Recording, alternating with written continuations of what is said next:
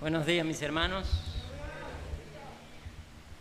Yo estaba ahí sentado, no sabía si había otro, porque a veces sucede como aquella parábola del hijo pródigo. El que lo hace todo y está en la casa no le hacen fiesta. Cuánto me alegra saber que ustedes están bien. Para mí la venida aquí, esta es la mejor iglesia. Porque aquí está mi corazón y todos lo saben. Di parte de mi vida aquí y la otra parte no me la he llevado. Está preservada para ustedes también. Porque tuve un gran privilegio de que por la misericordia de Dios y por las oraciones de esta iglesia, yo tengo la vida. Así que para mí, cuando se habla de Quisqueya 2, se habla de mi vida, se habla de mi carne, se habla de mi gente. Y qué bueno que todavía estamos aquí. Un poco más bonito, como yo digo, porque ahora nadie ve mi vejez. No se sabe quién es feo y quién bonito porque tenemos mascarilla. hermanos, y estoy contento porque siempre me toca predicar a las 11, pero me han dado más tiempo para terminar a la una. Así que bienvenida Marta Nova y la mujer amada que está a su lado y todos aquellos Millo. Oye, no puedo mencionar los nombres. Pasamos el tiempo solo mencionando los nombres. ¿Verdad, hermana Carmen? Así que la paz del Señor sea con ustedes y permítanme orar nuevamente. Querido Padre, alabado y glorificado sea tu nombre. En tus manos entregamos nuestras vidas. Y como siempre he dicho, oh Padre, estoy listo para descansar cuando tú me llames. Pero en esta hora quiero ponerme en tus manos y permitir que sea tú quien hable a través de mí. Que tu palabra pueda fortalecer nuestra fe y mantenernos como antorcha que demos testimonio al mundo de que en Cristo hay salvación y vida eterna.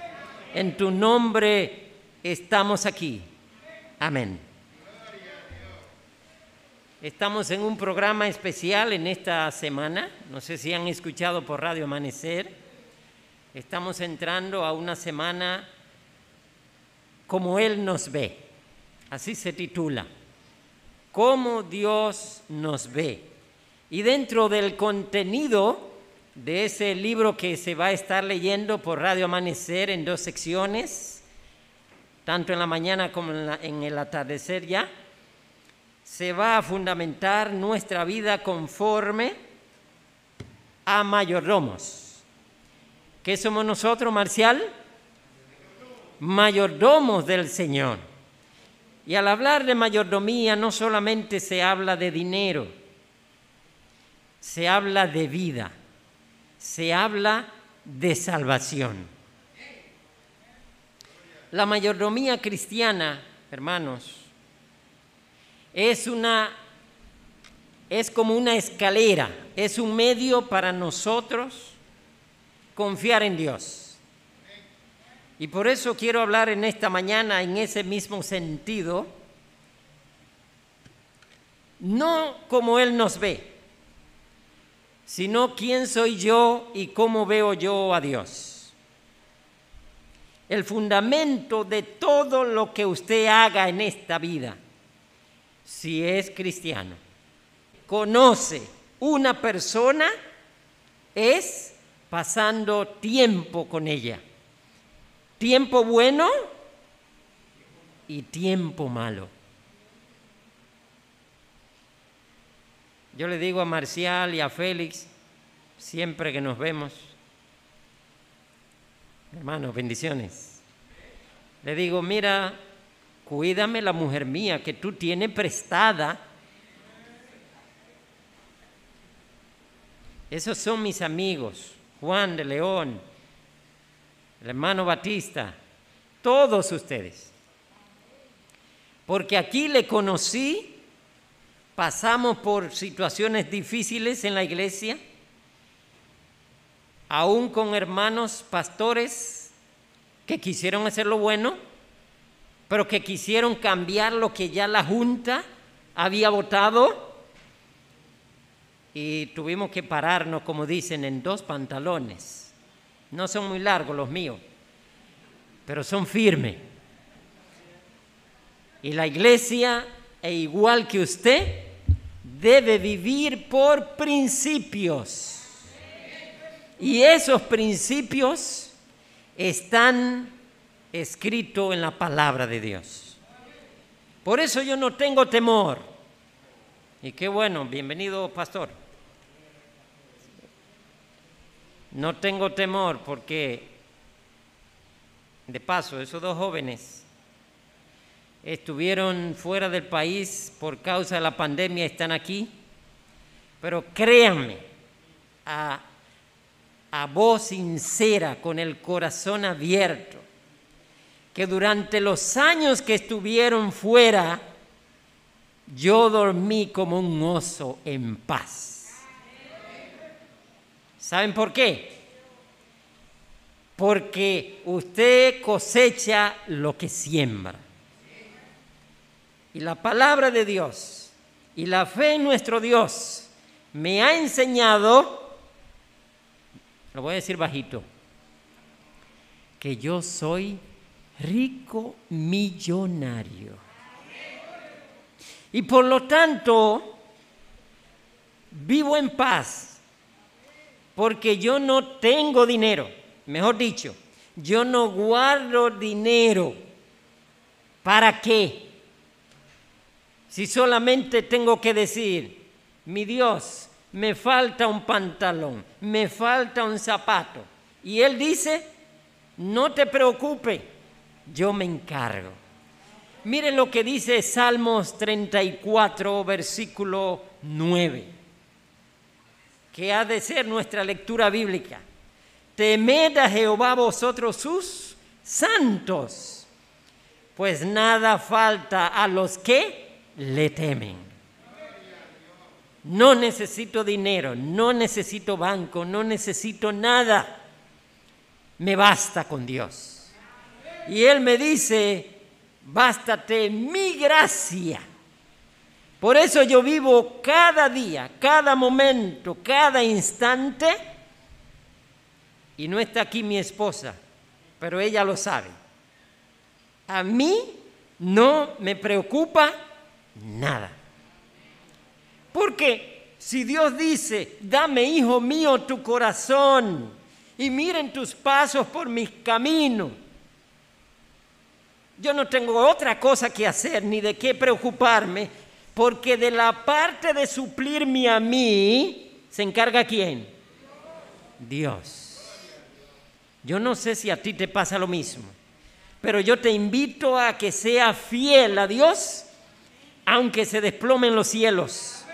Yo no necesito carro nuevo, no necesito una jipeta nueva, no necesito nada. La gracia de Dios es suficiente porque no solamente vive de pan el hombre, y ustedes lo saben, esta iglesia en medio de la pandemia se ha mantenido fiel. No importa las situaciones que hayan allá afuera, como le he dicho yo a mis hijos, en cada circunstancia, aún en medio de esta pandemia, ni yo, y estoy seguro que ni usted, ha pasado hambre. Dios hace mucho por los que se ponen en sus manos. Y es por eso que es necesario, la clave está en aquel versículo que dice que te conozcan a ti, el único Dios verdadero, y a Jesucristo, a quien has enviado. ¿Quién es Dios? ¿Quién es Dios? Es lo primero que tú tienes que estar consciente ¿Quién te guía? ¿Quién te lleva? ¿Quién te traslada? ¿Quién te ama? No sé, ¿te ama Dios a ti? Dios primeramente es bueno recordar que en la Biblia dice que Cristo es Dios. De eso no hay duda. Aunque hay un grupo de hermanos en otra iglesia que dicen que Cristo no es Dios. Lo más lejos que tienen ellos es que Cristo es Dios. Porque están siguiendo palabra de hombres. Expresa Juan capítulo 1, verso 1, al decir, en el principio era el verbo y el verbo era con Dios. ¿Y qué más? Y el verbo era Dios. Pero dice además que ese verbo se encarnó. Y el único del cual se puede decir, no hay otro nombre dado a los hombres en quien podemos ser salvos, es en Cristo. Por eso, mis hermanos, Él es el verbo de Dios. Dios el Padre, Dios el Hijo y Dios el Espíritu Santo. Y al él partir de este mundo le dijo a los discípulos, voy pues a preparar morada para vosotros. Y si me fuere, os prepararé lugar para que donde yo esté, vosotros también estéis. ¿Se fue Jesús? ¿Se fue Jesús? Entonces preparó el lugar para nosotros también. Porque Él asegura que Él es el creador. Génesis 2, capítulo 2, verso 1 al 3 dice, fueron pues acabados los cielos y la tierra y todo el ejército de ellos, y acabó Dios en el día séptimo la obra que hizo, y reposó el día séptimo de toda la obra que había hecho ¿Cuál era la obra que Dios había hecho? Creó a quién? Al hombre. Su mayor obra, crear al hombre. Porque en su creación, él mismo dijo, lo haremos semejante a uno de nos. ¿Semejante a quién? Oh, ¿yo puedo decir que soy semejante a Dios? ¿Puedo yo decir eso? ¿O fue solo Adán y Eva en el Edén, semejante a Dios? La otra teoría que se cae con esto es que nosotros surgimos de un animal, surgimos de una explosión, de una gran explosión. Sin embargo, mis hermanos, el hombre fue hecho perfecto a imagen de Dios. Hecho para vivir eternamente, no para morir. Y ahí es donde yo quiero fortalecer mi fe al saber que yo, que he confiado en Dios, viviré eternamente. Por eso el apóstol dice, miren, ni la muerte, nada me podrá separar del amor de Dios. Porque los que confían en Él, jamás Dios los deja defraudado. El tercer hecho es que Dios es nuestro redentor. Romanos capítulo 5, verso 8 dice, más Dios muestra su amor para con nosotros en que aún siendo pecadores, Cristo murió por nosotros. Cristo no tenía necesidad. Él pudo decir, el que peca muere. Pero no fue así. Cuando el hombre cae, cuando el hombre peca, ya Dios tenía el plan. Cuando tú caes, cuando tú pecas, Dios tiene el plan no te dejará postrado, aunque cayere, dice su palabra, te levantará, te dará ánimo, te fortalecerá y te restaurará como al Hijo pródigo. Dios no cierra la puerta. La gracia de Dios siempre estará disponible para los que le acepten, para los que le llamen, para los que le clamen. En Dios hay salvación y vida eterna. Y número tres, Dios es nuestro sustentador. Así dice Malaquías, así dice Mateo, así dice toda la palabra de Dios y el mismo Salmo 34, 9. No os afanéis, pues, ¿qué coméis? ¿Qué bebéis? ¿Qué vestiréis?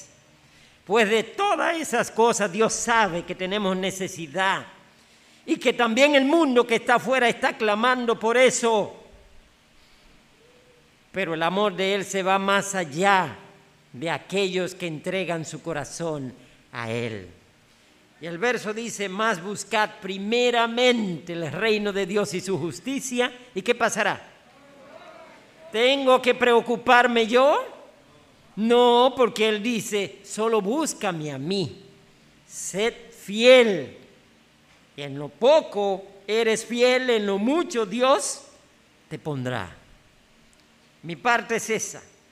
Por eso Dios se humanó en Cristo para cumplir el plan de la redención como un propósito eterno, en donde se forma un perfecto círculo de Dios como nuestro creador, Dios como nuestro redentor, Dios como nuestro sustentador y nuestro defensor. Él es nuestro dueño por creación y por redención. Pero hay algo que sí me toca hacer. Se lo voy a ejemplificar de dos maneras. De dos maneras. Un hombre, en cierta ocasión, no sé cuánto conocen al licenciado Jesualdo, me contó esto.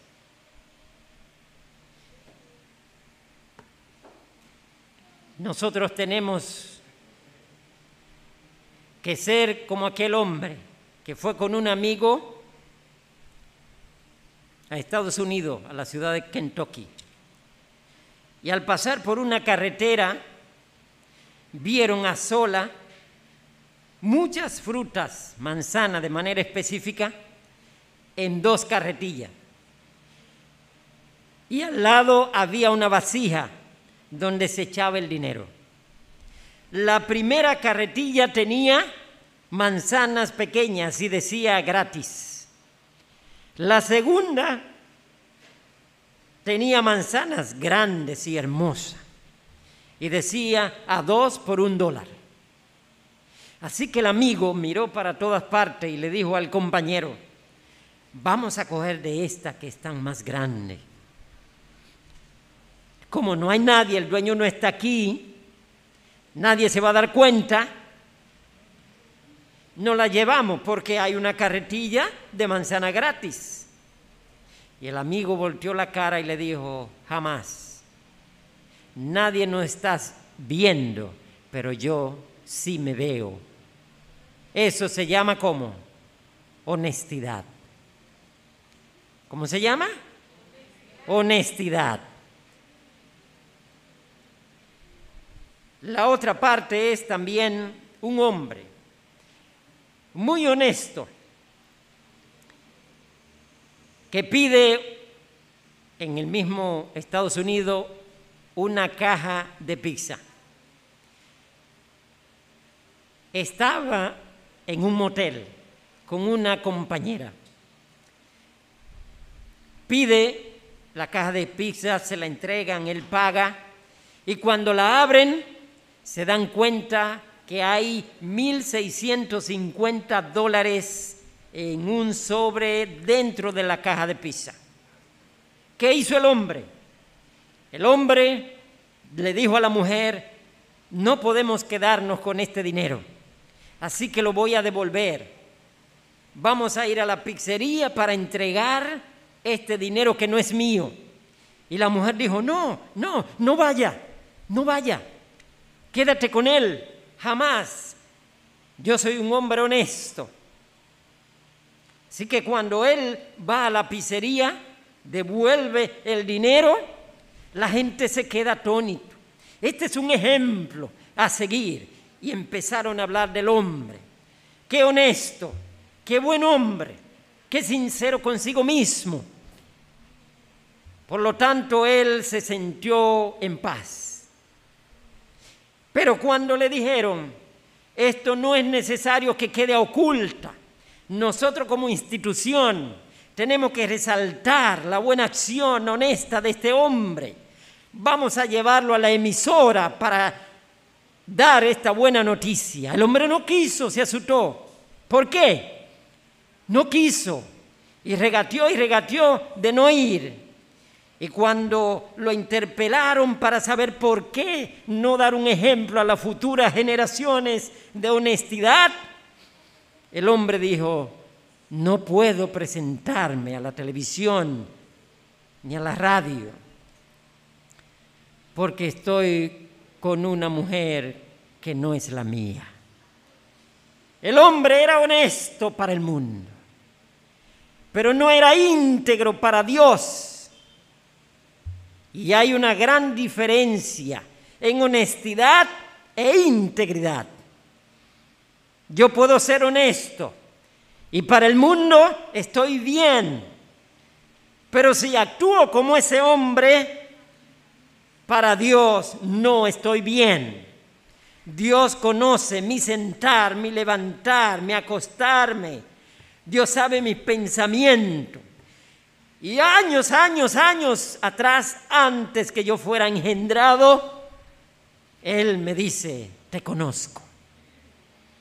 Dios sabe si soy o no honesto conmigo y con Él. Y el que le es fiel a Él en lo poco, también le será fiel en lo mucho.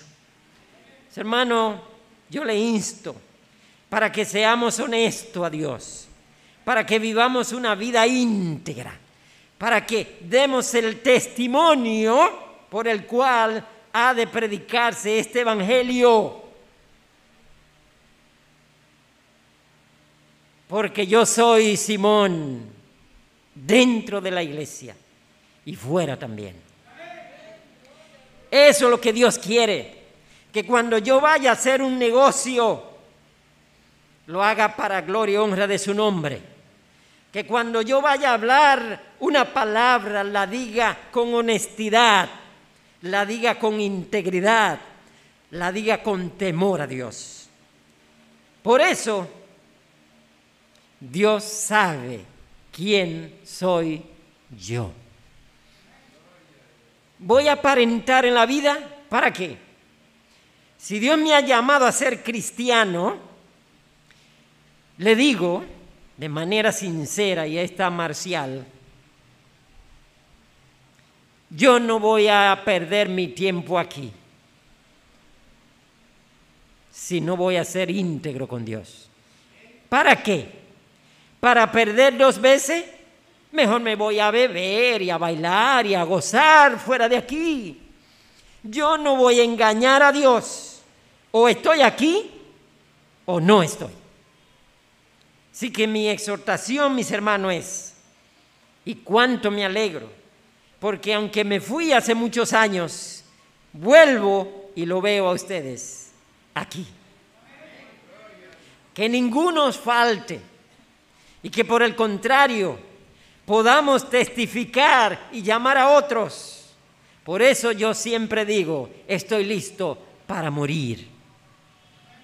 Porque mi vida es sincera ante Dios porque yo quiero hacer su voluntad, no la de los hombres. Yo no soy bonito para agradar a nadie y no me interesa.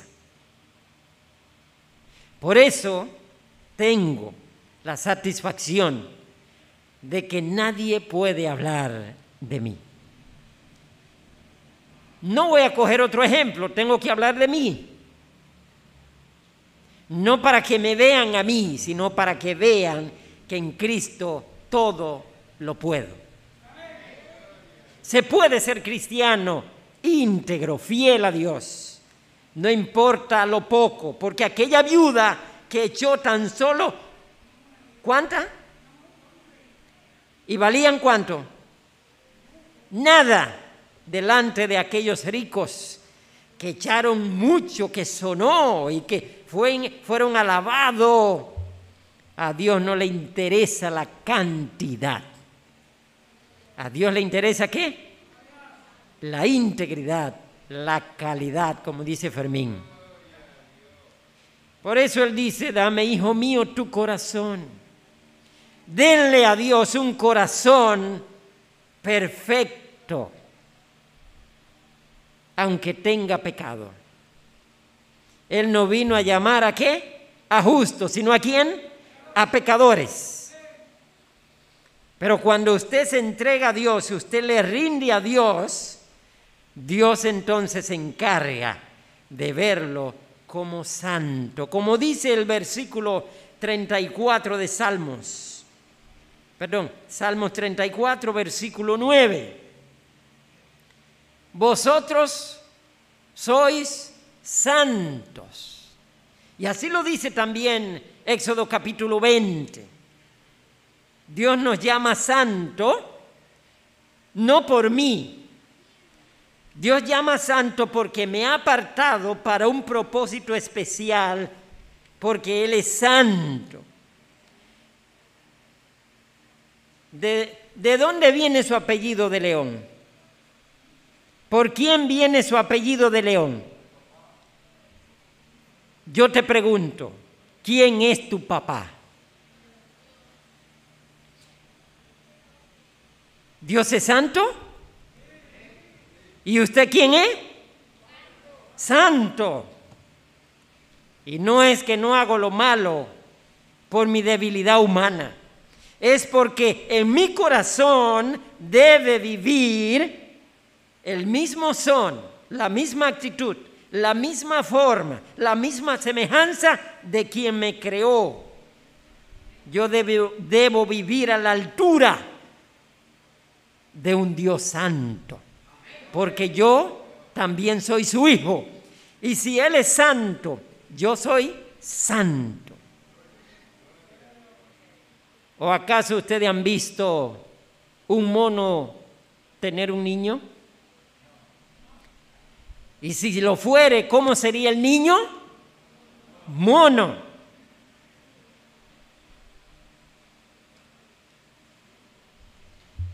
Un segundo aspecto que debemos estar claro es quién soy yo. Si ya yo sé quién es Dios, ahora debo saber quién soy yo. La palabra de Dios dice que yo soy criatura de Dios hecho por Dios, como dice Génesis capítulo 2, verso 7. Entonces Jehová Dios formó al hombre del polvo de la tierra, sopló en su nariz aliento de vida y fue el hombre un ser viviente. ¿Quién lo formó? ¿Quién lo hizo? ¿De dónde nació? De Dios. Por lo tanto, yo soy una criatura de Dios. Número dos, yo soy hijo de Dios, dice Romano 8:14. Porque todos los que son guiados por el Espíritu de Dios, estos son qué? Hijos de Dios. Y número tres, yo soy un santo de Dios, porque fui apartado. Miren lo que dice de manera especial la palabra de Dios, temed a Jehová vosotros sus santos. Nada pues falta a los que le temen. Y es por eso que yo sí puedo hablar de que Dios se ha encargado de todas mis necesidades. Solamente tengo que marcarle a su teléfono. ¿Cuál es? ¿Eh? La oración es el medio señalado por Dios para que nosotros lleguemos a Él. Y Jesús dijo, me voy, pero os dejo qué? Otro consolador. uno semejante a Él, para que nos atienda. Clama a mí y yo te responderé. Y te haré saber grandes cosas que tú no conoces. Clámale a Dios cuando está en necesidad.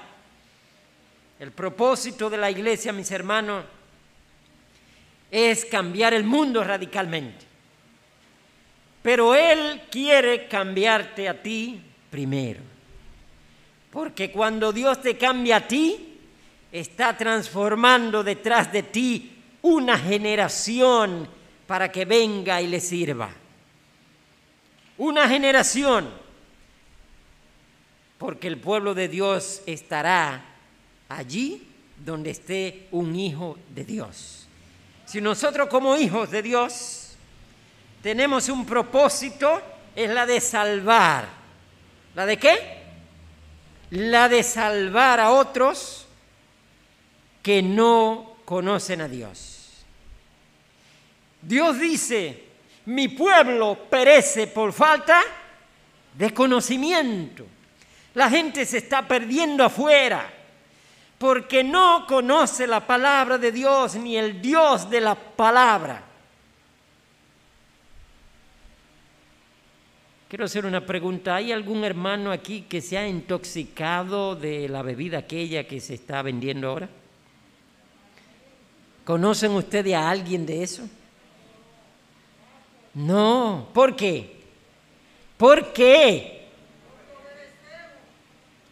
Porque yo no muero de cáncer en el pulmón porque nunca he fumado.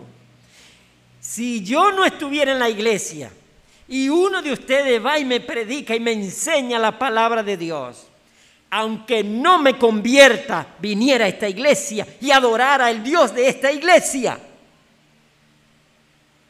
Porque Él te preserva la vida. Porque Él te da la medicina que necesita el mundo para no perderse. Solamente en Cristo hay salvación y vida eterna. Hermanos, estemos seguros que no hay otro camino, no hay otro lugar donde mi corazón se sienta mejor, como dijo el salmista, que en la casa de Dios. No hay otro lugar. Y no es porque soy viejo, no es porque ya no estoy a tono con la modernidad de hoy día. Es porque fuera de aquí, fuera de mi Dios, lo único que hay es que muerte. Y Dios me dice, yo te prescribo hoy que ande por mi camino. El camino ancho que lleva a dónde? A la muerte. Pero yo te digo hoy, ve, camina por el camino estrecho que tiene dificultad. El camino del cristiano quizá no sea disfrutando lo que muchos allá afuera disfrutan, pero no teman por eso porque todo es vanidad y aflicción de espíritu. Y esto un día pasará. Y hay de aquellos que no hayan escuchado la voz de tu Dios. Se lamentarán, irán a la puerta a tocar, abre el arca, ábrela, porque ya empezó a llover. Y se inunda. Sí, y usted puede creer en algún momento que está dentro del arca, que el arca hiede, que hay muchos animales, que hay mucha gente que no lo entiende, que no lo comprende, que hay chisme, que hay de todo. Puede ser que usted esté viendo solo lo malo que hay en la iglesia. Pero yo le exhorto hoy, allá afuera hay agua donde se muere la gente porque se inunda de pecado. Aquí dentro en el arca solo hay que salvación. No salga, no se vaya, No anime a otro a que se salga. Piense que cuando pase el diluvio vendrá la liberación eterna. Hermano, yo confío en Dios. Yo creo en Dios. Y hay muchas evidencias en mi vida, como es en la tuya, de que Dios te ama. Y estoy seguro y muero en paz al decir, cuando venga aquel día del juicio, cuando se abran los libros, cuando se llame a cada quien para que testifique cara a cara ante Dios, no habrá un ser humano que le diga a Dios, me perdí porque tú no me llamaste, me perdí porque nadie me enseñó tu nombre, me perdí porque tú no te manifestaste a mí. Jamás, jamás ni en la montaña más alta, aún el hombre viva solo, Dios le da manifestación de su existencia. ¿O acaso usted no ve, como dice el salmista, los lirios? ¿Quién lo viste con esa belleza? ¿O acaso el hombre no ve la naturaleza? ¿Quién creó ese árbol? ¿Quién creó ese animalito? Que lo hace de esa manera. Dios no dejará a nadie sin presentarle su salvación. Y qué privilegio para usted, si usted es el mensajero que le ha de llevar la buena nueva a aquellos que perecen. Mis hermanos, no se pierda ese privilegio. Salga a testificar no tiene que ir lejos. Permita que sus vecinos, los que están a su lado, puedan decir de usted, ciertamente, este es un hijo de Dios. Ciertamente este ha estado con Dios. Permita que sus hijos, permita que su compañero, permita que sus amigos puedan decir, este, esta es una cristiana verdadera. Usted no necesita irse lejos para testificar. Usted tiene por donde quiera que va, a la tienda, al colmado, al trabajo, a los estudios. Sea usted, sea íntegro con Dios. Que Dios te bendiga. Así que le invito para que cerremos los ojos y oremos a nuestro Dios. Cariñoso Padre, te alabo, te glorifico porque solamente en ti hay vida, salvación, vida eterna. Gracias te damos por esta iglesia, por esto, mis hermanos, que donde quiera ellos estén, permítele, oh Padre, tu presencia. Que ellos puedan ser bálsamos que alivien el dolor de los que sufren, de los que claman. Que ellos puedan ser un testimonio vivo de que tú le has llamado con un propósito especial. Ellos son mensajeros de salvación. Bendice esta iglesia, bendice tu pueblo y permítenos estar mano a mano contigo haciendo tu santa y divina voluntad. Ayúdanos a hacer lo bueno, lo recto, lo que a ti te agrada. Y permítenos, oh Padre, en aquel día final poder decir, heme aquí, porque tú me has enviado a mí.